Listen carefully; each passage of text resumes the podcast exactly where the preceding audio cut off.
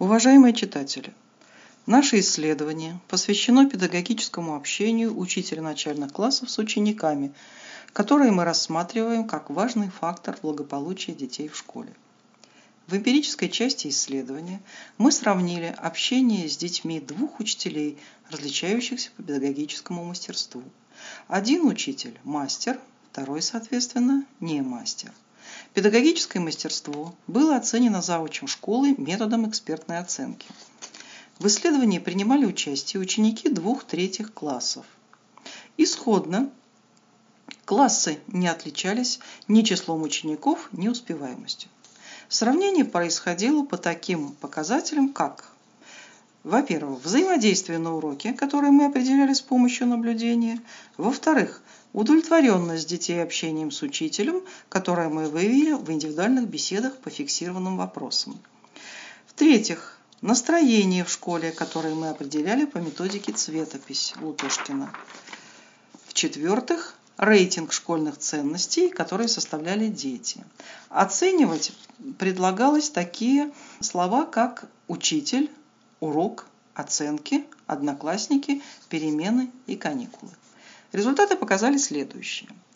Сравнение уроков показало, что учитель-мастер значительно чаще спрашивает своих учеников, чем его коллега.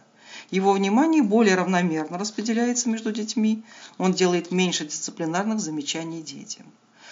Ученики учителя мастера проявляют большую активность на уроке. Они чаще поднимают руку, их обращение к учителю касается только содержания урока, а не посторонних вопросов, в отличие от учителя не мастера.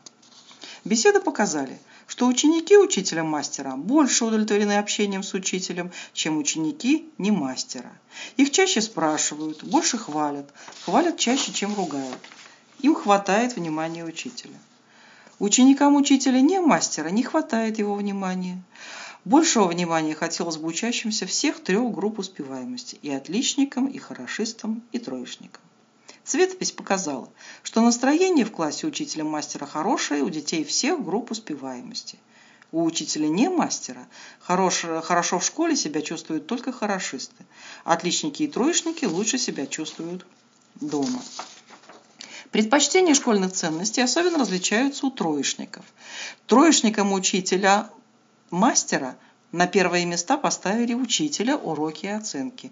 Троечники учителя не мастера на первые места поставили одноклассников, перемены и каникулы. Это отразилось и на предпочтении школьных предметов. Дети учителя мастера предпочитают предметы основного цикла – математику, русский язык, окружающий мир.